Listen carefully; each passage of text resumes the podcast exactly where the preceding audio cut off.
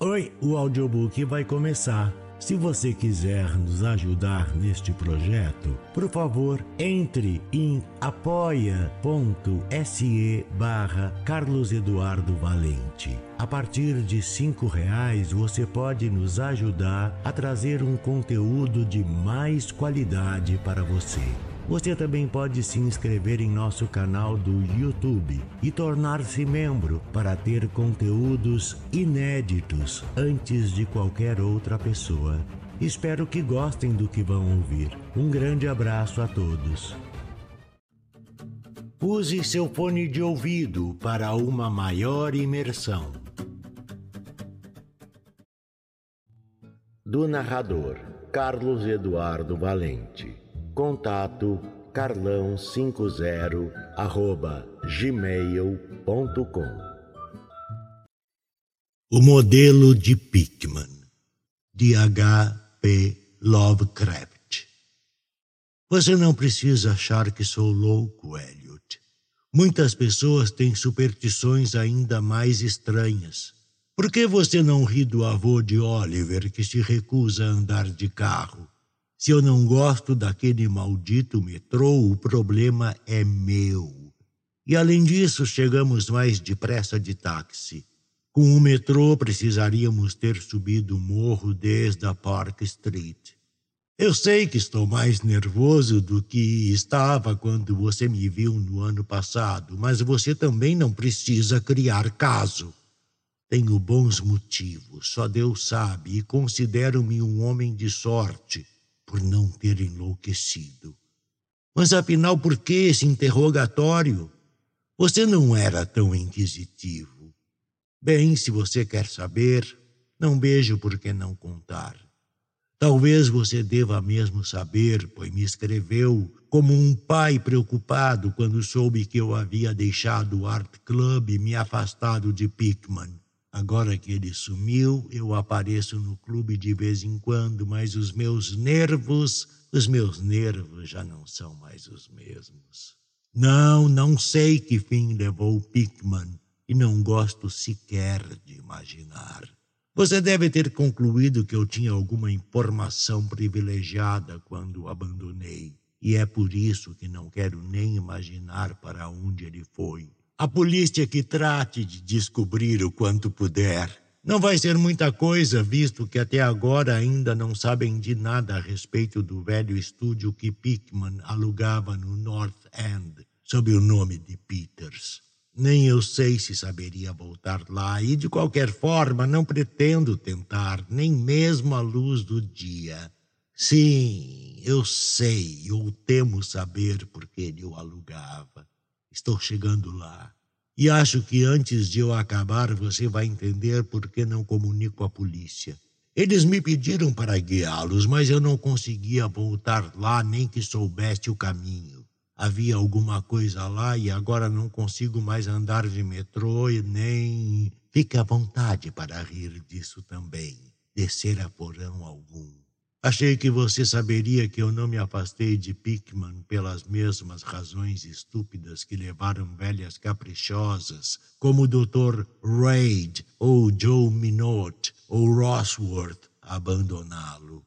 A arte mórbida não me choca, e quando um homem tem o gênio de Pickman, eu me sinto honrado ao conhecê-lo, independentemente do caráter de sua arte.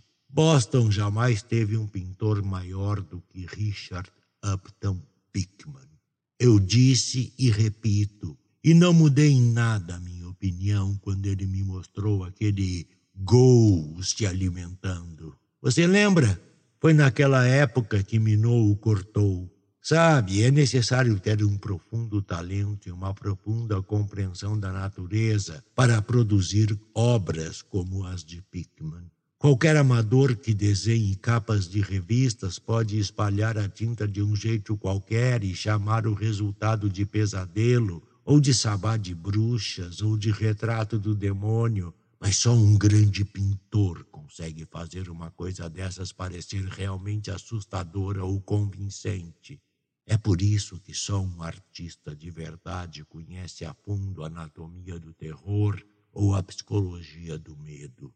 O tipo exato de linhas e proporções que se ligam a instintos latentes ou memórias hereditárias de pavor e os contrastes e a iluminação que despertam o sentimento de estranheza adormecido.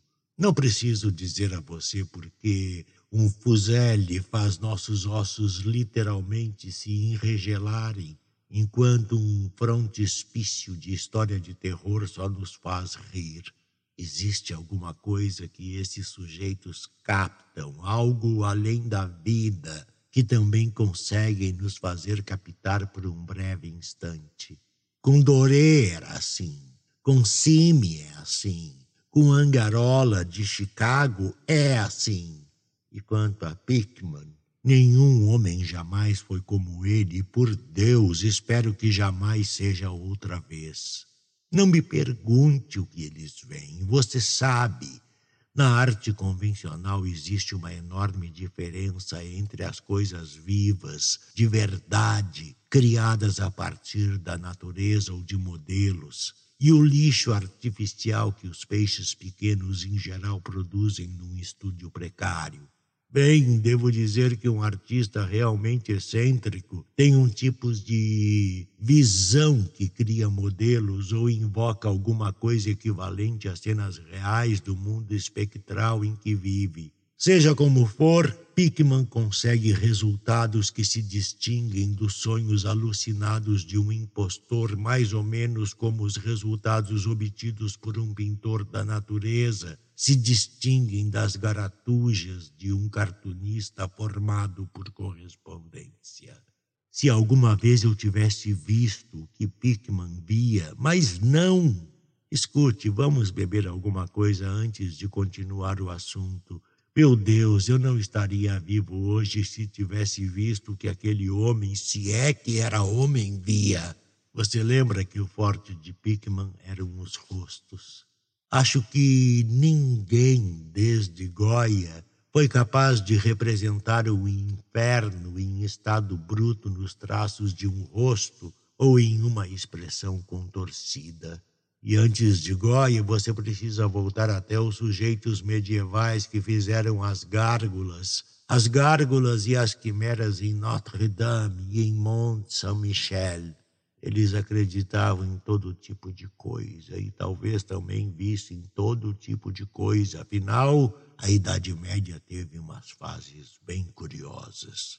Eu lembro que uma vez, um ano antes de sua partida, você perguntou a Pickman de onde raios ele tirava aquelas ideias e visões. Foi bem macabra a risada que ele deu, não? Em parte foi por causa daquela risada que o Reid se afastou dele. Reid, você sabe, recém havia começado a estudar patologia comparada e estava cheio de conhecimentos especializados, pomposos sobre a importância biológica ou evolutiva deste ou daquele sintoma mental ou físico. Ele disse que Pickman o repelia mais a cada dia e que nos últimos tempos quase o assustava, que os traços e a expressão no rosto dele aos poucos se desenvolviam de um modo que não o agradava, de um modo que não era humano.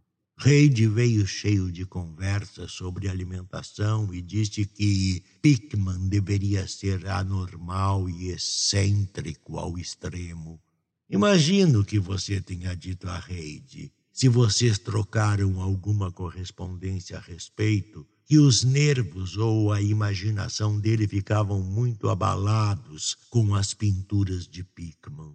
Eu, ao menos, disse na época. Mas lembre, eu não me afastei de Pickman por nada disso. Pelo contrário, minha admiração por ele só aumentava. Aquele gol se alimentando era uma obra magnífica. Como você sabe, o clube se recusou a exibi-lo e o Museu de Belas Artes não o aceitou nem de presente. Além do mais, ninguém queria comprá-lo. Então o quadro ficou pendurado na casa de Pickman até o dia que ele sumiu. Agora está com o pai dele em Salem. Você sabe que Pickman vem de uma antiga família de Salem e que algum antepassado dele foi enforcado por bruxaria em 1692. Habituei-me a visitar Pickman com certa frequência, em especial depois que comecei a tomar notas para escrever uma monografia sobre arte fantástica. Foi provavelmente o trabalho dele que enfiou essa ideia na minha cabeça, e de qualquer modo ele se revelou uma verdadeira mina de informações e sugestões quando resolvi levar o projeto adiante. Pickman me mostrou todas as pinturas e desenhos que tinha, inclusive alguns rascunhos em bico de pena que, acredito, tenham rendido uma expulsão do clube se os outros membros tivessem nos visto. Logo eu tinha virado quase um seguidor e ficava como um colegial escutando por horas a fio teorias estéticas e especulações filosóficas loucas o bastante para que o internasse no hospício de Danvers. Essa devoção ao meu herói, somada ao fato de que, em geral, as pessoas tinham cada vez menos contato com ele, levaram-no a depositar muita confiança em mim. E em uma certa noite, ele insinuou que eu ficasse de bico fechado e não fizesse alarde. Ele me mostraria algo um tanto incomum, algo um pouco mais forte do que qualquer outra coisa na casa. Você sabe, disse ele, certas coisas não foram feitas para Newbury Street coisas que ficam fora de lugar e que de qualquer modo são impensáveis aqui. O meu interesse é captar as sutilezas da alma. E você não vai achar nada parecido com isso em um conjunto de ruas cheias de novos ricos em um aterro. A Back Bay não é Boston. Ainda não é nada porque não teve tempo de guardar memórias e atrair espíritos locais. Se existem fantasmas aqui, são os fantasmas mansos de um pântano salgado e de uma pequena gruta. Mas eu quero fantasmas humanos, fantasmas de seres inteligentes o bastantes para terem visto o inferno e compreendido o que viram. O lugar ideal para um artista morar é o North End. Se os estetas fossem sinceros, aguentariam os bairros pobres em nome das tradições acumuladas. Por Deus! Você não vê que lugares como aquele não foram simplesmente construídos, mas cresceram de verdade? Gerações e mais gerações viveram e sofreram e morreram por lá e numa época em que as pessoas não tinham medo de viver e sofrer e morrer. Você não sabe que havia um moinho em Cops Hill em 1632 e que metade das ruas atuais já existiam em 1650? Posso mostrar para você casas que estão de pé há mais de dois séculos e meio. Casas que presenciaram coisas que fariam uma casa moderna desabar em ruínas. O que os modernos entendem sobre a vida e as forças que se escondem por trás dela? Você diz que a bruxaria de Salem é mera superstição, mas eu aposto que a avó de minha bisavó teria histórias para contar. Ela morreu enforcada em Gallows Hill, sob o olhar farisaico de Cotton Mather. Mather que o diabo o carregue Meter, que o diabo o carregue, temia que alguém conseguisse escapar dessa maldita prisão de monotonia, como eu queria que alguém o tivesse enfeitiçado ou chupado seu sangue à noite.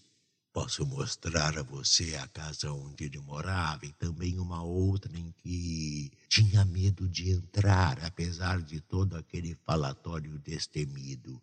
Ele sabia de coisas que não ousou escrever naquela estupidez de Magnália ou no deslumbres pueris de Wonders of Invisible World. Escute, você sabia que por todo o North End havia um conjunto de túneis que ligava as casas umas às outras e também ao cemitério e ao mar? Os caçadores de bruxas podiam procurar à vontade na superfície. Dia após dia aconteciam coisas fora do alcance deles e vozes indefiníveis riam à noite. Ah, pegue dez casas construídas antes de 1700 ainda no terreno original e aposto que em oito delas eu descubro alguma coisa estranha no porão. É raro passar um mês sem que você leia uma notícia sobre trabalhadores que, ao demolir construções antigas, descobrem arcadas fechadas com tijolos e poços que não levam a lugar nenhum. No ano passado, dava para ver uma casa assim quando o trem elevado passava pela Reichman Street. Havia bruxas e o que os feitiços delas invocavam, piratas e o que traziam do mar. Corsários, é o que digo. Antigamente as pessoas sabiam viver e ampliar os horizontes da vida. Esse não era o único mundo que um homem sábio e destemido podia conhecer. Puh! E pensar nos dias de hoje, com intelectos tão apagados que até mesmo um clube de supostos artistas sente calafrios e convulsões se uma pintura ofende a sensibilidade de uma mesa de chá de Beacon Street. Único aspecto positivo do presente é que ele é estúpido demais para fazer perguntas detalhadas acerca do passado. O que os mapas e registros e guias de viagem nos informam a respeito de North End? Ha! Eu garanto que vou levá-lo a trinta ou quarenta vielas e emaranhados de vielas ao norte da Prince Street, que não são conhecidas por mais de dez pessoas, além dos estrangeiros que se amontoam por lá. E o que aqueles carcamanos entendem disso? Não, Thurber. Esses lugares antigos têm sonhos maravilhosos e transbordam em levo e horror e fuga dos lugares comuns, mas nem assim aparece uma viva alma que os compreenda ou se beneficie deles. Ou melhor, existe uma alma. Afinal, não estive revirando o passado a troco de nada. Quem diria que você se interessa por essas coisas? E se eu dissesse que tenho outro estúdio por lá, onde posso captar o espírito noturno de horrores ancestrais e pintar coisas que eu não conseguiria sequer imaginar na Newbury Street? Claro que as velhas titias do clube não sabem disso. Com o raid, maldito seja, espalhando boatos de que sou algum tipo de monstro descendo o tobogã da evolução reversa. É, Thurber. Há muito tempo eu decidi que, assim como a beleza, também se deve pintar o terror a partir da observação. Então explorei lugares onde eu tinha motivos para acreditar que o terror habitava. Além de mim, não mais que três homens nórdicos devem ter visto o lugar. Não fica muito longe do trem elevado, mas em relação à alma, são séculos de distância. Escolhi ficar lá por causa do velho poço de tijolos no porão, um dos que mencionei há pouco. A construção está prestes a cair, então ninguém quer morar por lá, e eu detestaria contar a você a bagatela que estou pagando. As janelas estão fechadas com tábuas, mas isso é ainda melhor para mim, já que não preciso de luz solar para o meu trabalho. Eu pinto no porão, onde a inspiração atinge o grau máximo, embora eu também disponha de outras salas no térreo. O proprietário é siciliano e aluguei o estúdio sob o nome de Peters. Se você estiver afim, posso levá-lo hoje à noite até lá. Acho que você ia gostar dos quadros, pois, como eu disse, deixei a imaginação correr solta. Não é longe, às vezes faço o trajeto a pé, porque não quero chamar a atenção aparecendo de táxi num lugar daqueles. Podemos pegar o trem na South Station em direção a Battery Street. e de lá é só uma caminhada curta. Bem, Elliot, não me restou muita coisa a fazer depois de todo esse falatório, senão conter a vontade de sair correndo e pegar o primeiro táxi livre que aparecesse na nossa frente. Trocamos para o trem elevado na South Station e por volta do meio-dia já tínhamos descido a escadaria da Battery Street e chegado ao antigo porto, depois de Constitution Wharf. Eu não prestei atenção às ruas transversais e não saberia dizer em qual delas entramos, mas sei que não foi em Greeno Lane. Quando dobramos, foi para subir uma desolação de viela mais antiga e mais imunda que eu já vi em toda a minha vida cheia de empenas que pareciam prestes a desmoronar, janelinhas quebradas e chaminés arcaicas que se erguiam meio decrépitas contra o céu enluarado. Acho que eu não vi nem três casas construídas depois da época de Cotton Mather. Tenho certeza de que avistei pelo menos duas com beirais, e lá pelas tantas Tive a impressão de ver um telhado de duas águas anterior às mansardas, embora os antiquários digam que não restou nenhuma casa assim em Boston. Ao sair dessa viela que tinha iluminação tênue, dobramos à esquerda em direção a uma outra viela, tão silenciosa quanto e ainda mais estreita, sem iluminação alguma e em seguida, no escuro, fizemos o que eu acredito ter sido uma curva em ângulo obtuso à direita. Logo Pickman sacou uma lanterna e revelou uma porta antediluviana de dez painéis que parecia devastada pelos cupins. Depois de abri-la, ele me levou por um corredor vazio guarnecido com o que em outras épocas tinham sido lambris de carvalho escuro. Um mero detalhe que, no entanto, fazia pensar em Andros e em Phipps e na bruxaria. Então passamos por uma porta à esquerda, ele acendeu uma lamparina a óleo e disse que eu podia ficar à vontade. Elliot, você sabe que eu sou o tipo de sujeito que costumam chamar de durão, mas confesso que fiquei perturbado com o que vi nas paredes daquele cômodo eram as pinturas, as pinturas que Pickman não podia pintar nem exibir na Newbury Street. E ele tinha toda a razão quando disse que havia deixado a imaginação correr solta. Vamos, peça outra bebida. Eu, ao menos, preciso de mais uma. Nem adianta eu tentar descrever os quadros para você, porque o horror blasfemo e a inacreditável repulsa repulsa e a decadência moral vinham de toques discretos, muito além do poder descritivo das palavras. Não havia nenhum elemento da técnica exótica que se vê nas obras de Sidney Sim, nada parecido com os cenários transaturnianos e fungos lunares que Clark Ashton Smith usa para nos gelar o sangue. Os cenários eram em grande parte igrejas antigas, bosques densos, escarpas à beira-mar, túneis de cimento, antigos corredores com lambril ou simplesmente arcadas em cantaria.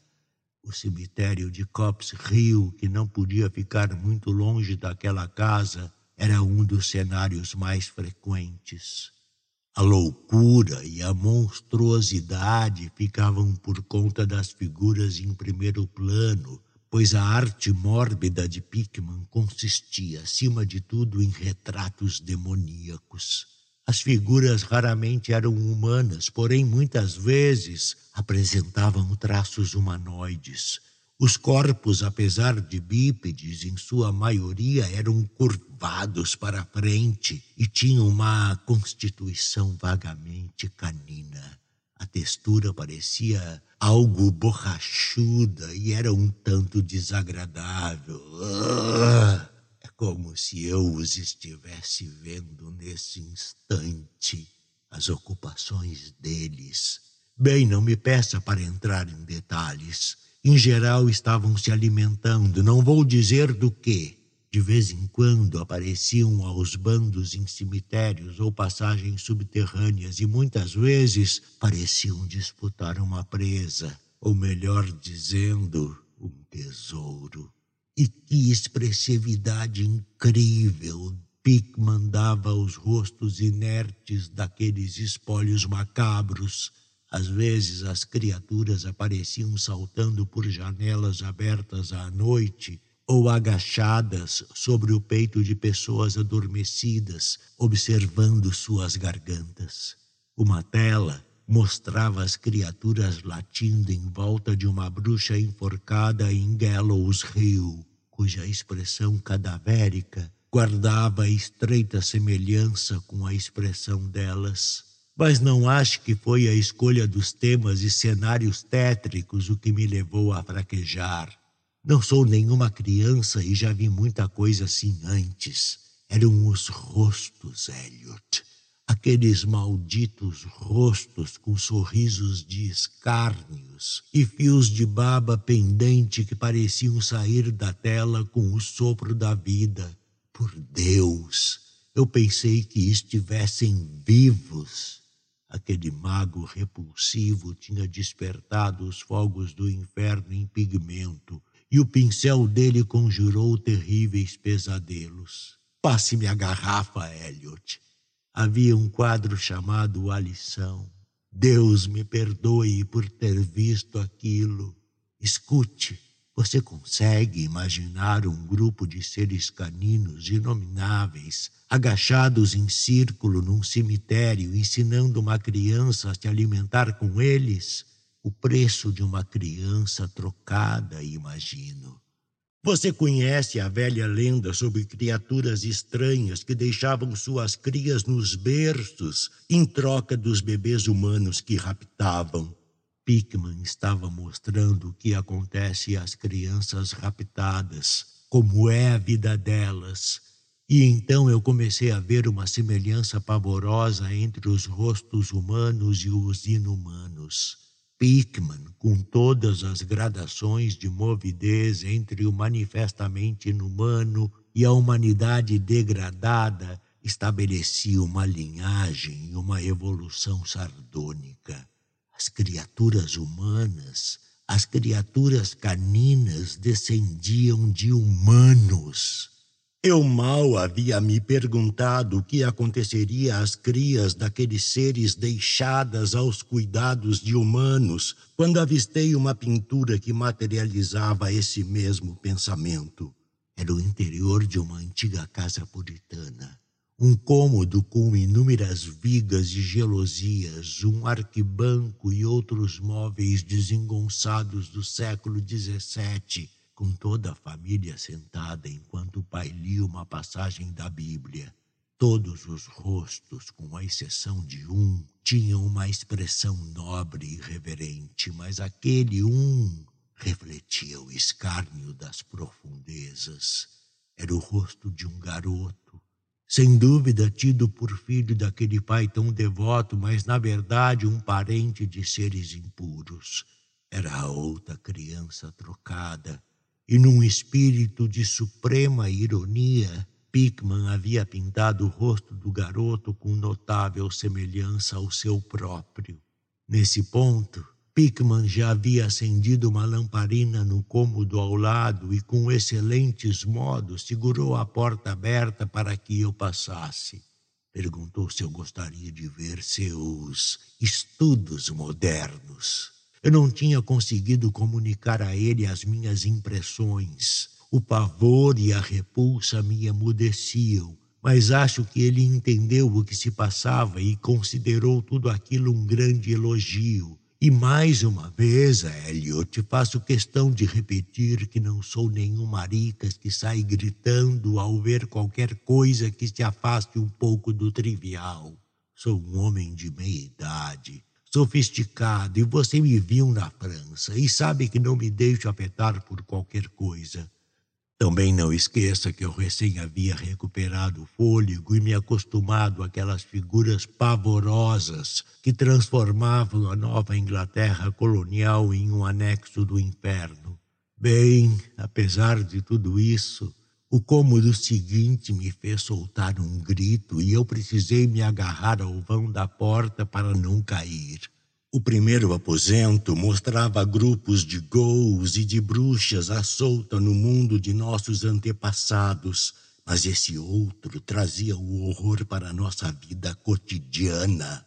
Meu Deus, como aquele homem pintava!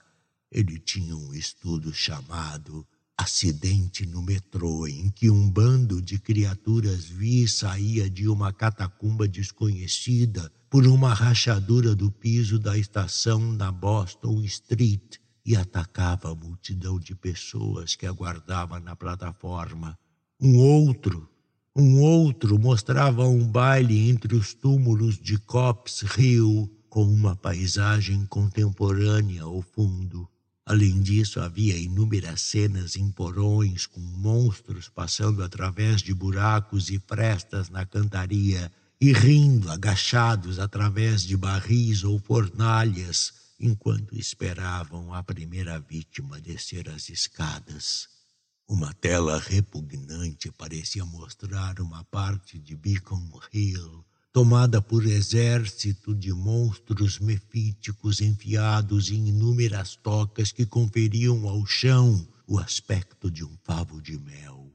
Bailes nos cemitérios de hoje eram temas recorrentes, e uma outra composição me chocou mais do que todas as outras uma cena no interior de uma arcada desconhecida, onde inúmeras criaturas se amontoavam em torno de uma outra que tinha nas mãos um famoso guia de Boston e estava sem dúvida lendo em voz alta.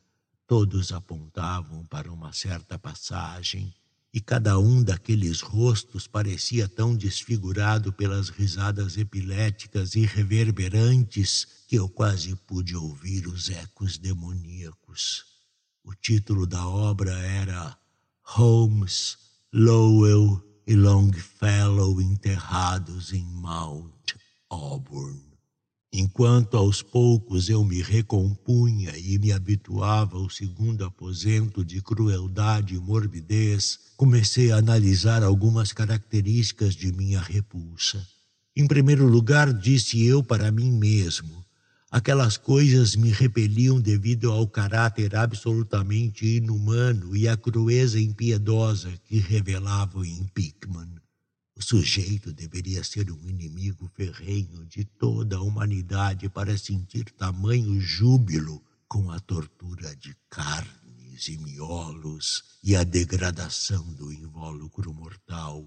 Em segundo lugar, me aterrorizavam justamente por causa de sua grandeza.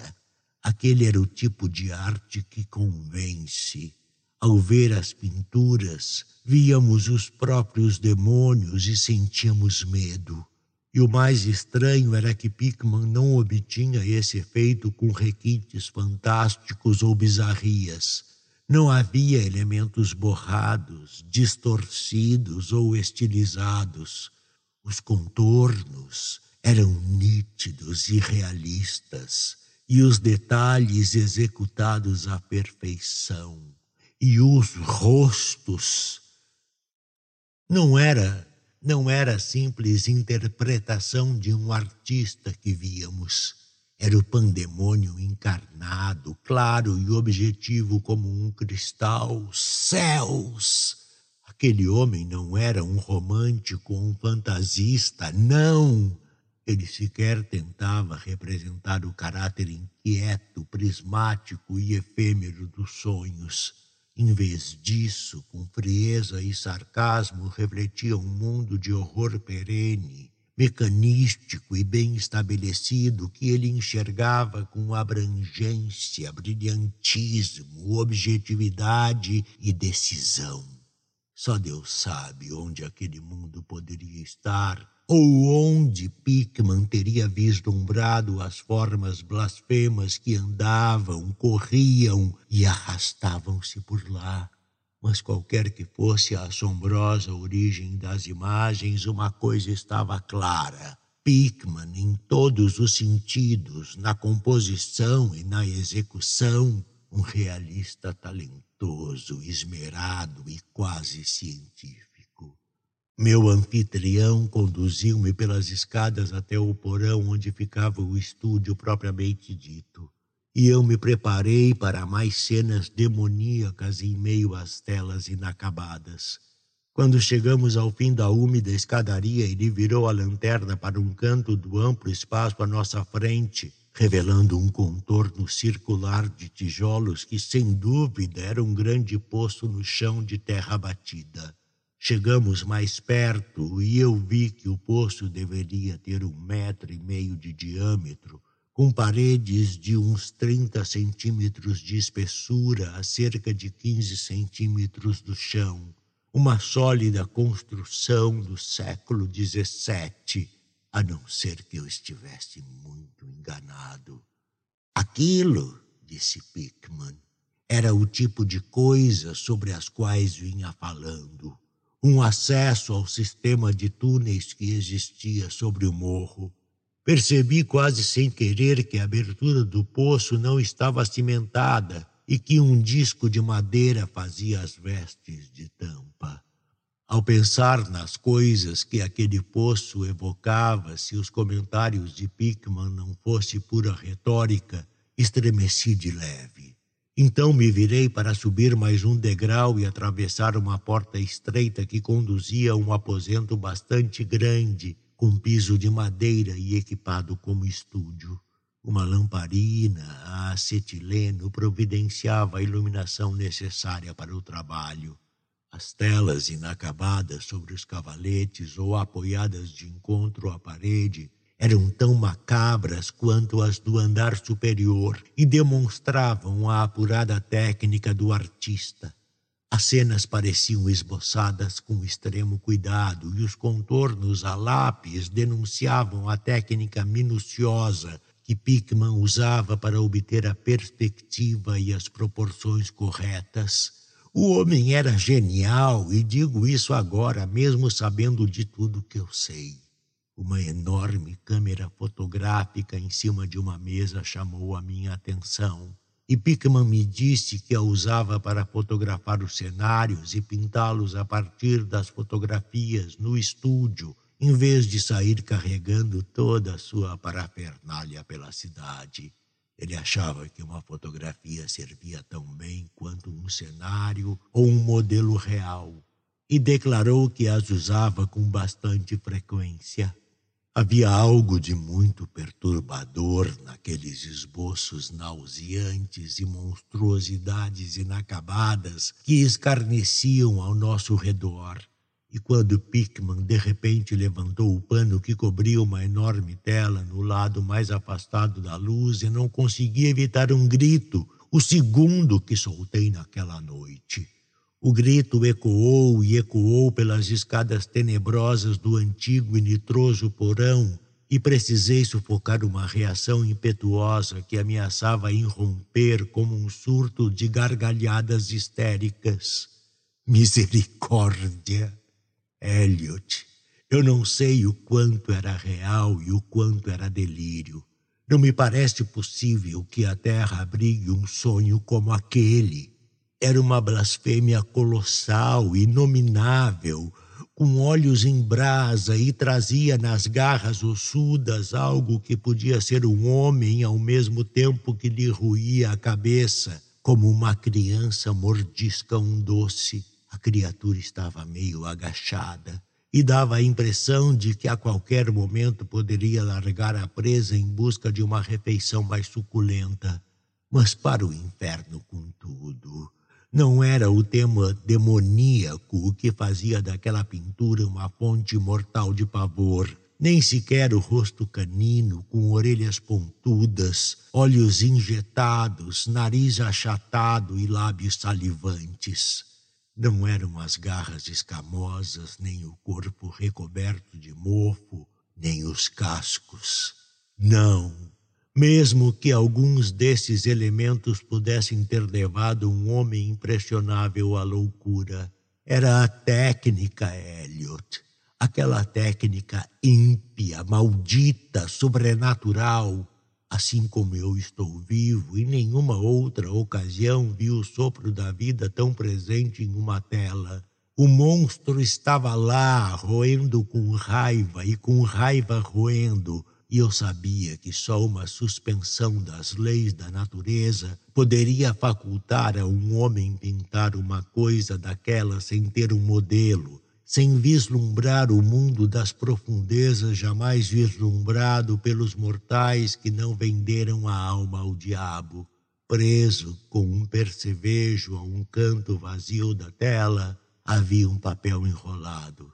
Provavelmente, imaginei, uma fotografia que Pickman estava usando a fim de pintar um cenário tão hediondo quanto o pesadelo que deveria incrementar. Estendi a mão para desenrolá-lo e ver do que se tratava, quando de repente vi Pickman dar um sobressalto tão grande como se houvesse levado um tiro. Ele vinha prestando muito atenção aos sons ambientes desde que meu grito de horror despertara ecos estranhos no porão escuro. E naquele instante pareceu levar um susto que, embora pequeno em relação ao meu, era de natureza muito mais física do que espiritual. Pickman sacou um revólver e fez um gesto pedindo silêncio. Então deixou o aposento rumo ao porão principal e fechou a porta atrás de si. Acho que fiquei paralisado por um instante. Atento aos sons como Pickman, julguei ter ouvido um leve rumor em algum lugar e uma série de grunhidos ou batidas em uma direção que eu não conseguia determinar. Pensei em ratos gigantes e estremeci. Então sobreveio um ruído que me deu calafrios pelo corpo inteiro. Um ruído furtivo, incerto, embora nem eu saiba ao certo como pôr isto em palavra. Era como o som de madeira caindo na pedra ou em tijolos. Madeira em tijolos. No que isso me fez pensar, o ruído voltou mais alto. Na segunda vez, tive a impressão de que a madeira havia caído um pouco mais longe do que na primeira. Logo depois ouvi um rangido estridente, uma frase incompreensível de Pickman e a descarga ensurdecedora dos seis cartuchos do revólver, deflagrados de modo espetacular, como um domador de leões atira para o alto a fim de impressionar a plateia. Um grunhido ou um chiado e a seguir uma batida. Então, mais uma vez, o atrito de madeira contra tijolos, uma pausa e a porta se abriu. E neste momento eu confesso que tive um sobressalto violento. Pickman apareceu com um revólver fumegante, amaldiçoando os ratos inchados que infestavam o antigo poço. Nem o diabo sabe o que eles comem, Turber, disse ele sorrindo. Afinal, esses túneis arcaicos se ligavam a cemitérios de covis de bruxas e orlas marítimas. Mas seja como for, deve ter acabado porque eles estavam loucos para sair.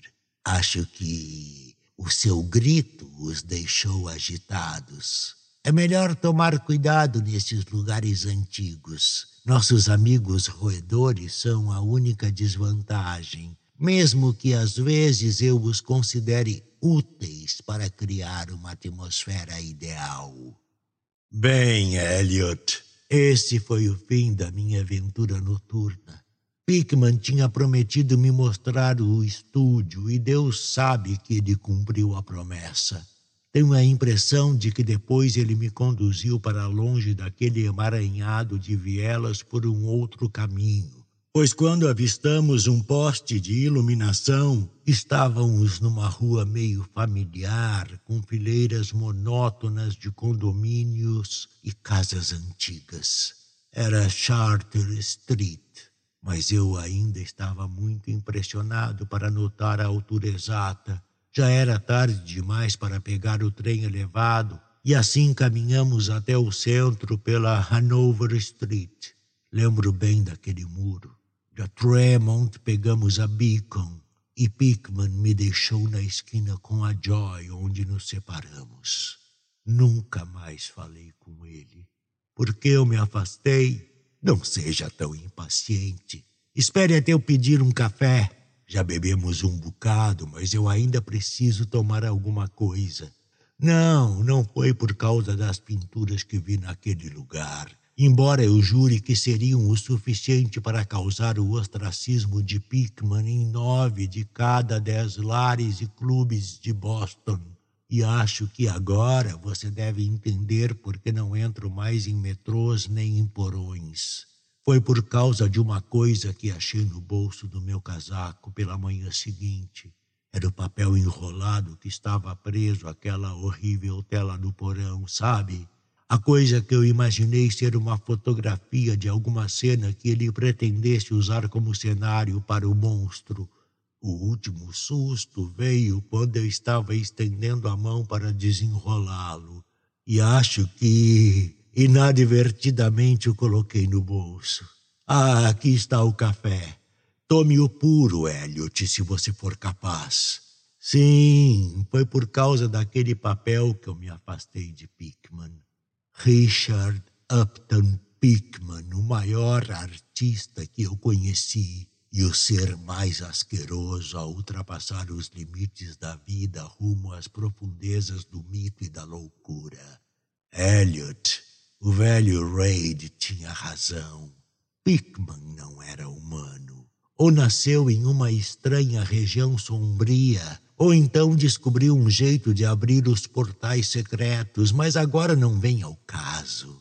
Pickman desapareceu desapareceu em meio às trevas fabulosas que tanto gostava de frequentar. Escute, vamos acender o lustre. Não me pergunte ou sequer faça conjecturas a respeito do que eu queimei. Também não me pergunte o que havia por trás daqueles ruídos parecidos com os de toupeiras que Pickman fez questão de atribuir aos ratos. Você sabe, Existem segredos que podem ter sobrevivido desde os antigos tempos de Salem e Cotton Mather fala sobre coisas ainda mais estranhas. E você se lembra de como as pinturas de Pickman eram realistas? De como todos nós nos perguntávamos de onde ele tirava aqueles rostos? Bem, aquele papel não era a fotografia de um cenário mostrava simplesmente o ser monstruoso que ele estava pintando naquela tela horrenda. Era o modelo de Pickman. E o cenário ao fundo era apenas a parede do estúdio no porão. Mas por Deus, Elliot, era uma fotografia.